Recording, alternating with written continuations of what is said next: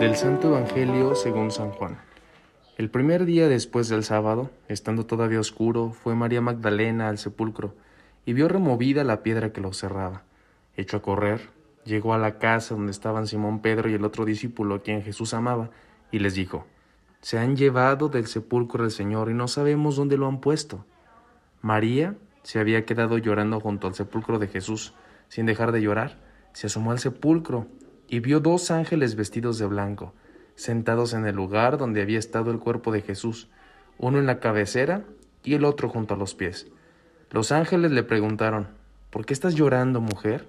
Ella les contestó, Porque se han llevado a mi Señor y no sé dónde lo habrán puesto.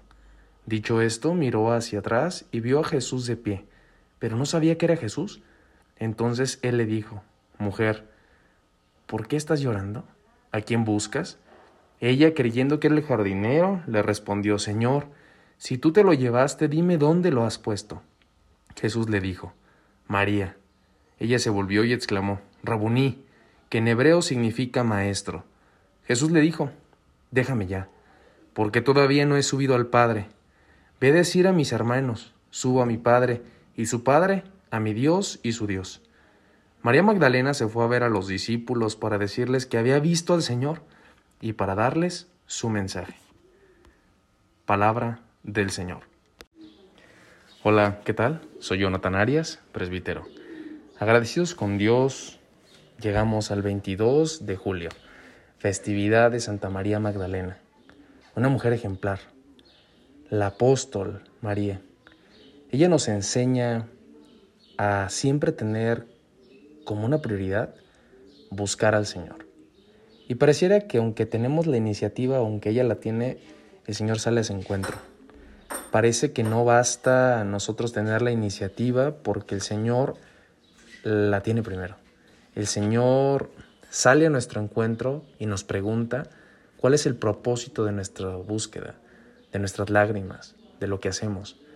Y por eso María Magdalena descubre que al principio, aunque su búsqueda era muy genuina, se da cuenta que encuentra algo más, algo más grande, al Señor vivo, al Señor resucitado, al Señor que la anima, al Señor que la alienta y que la invita y la manda a la misión. ¿A qué te invita Jesús hoy?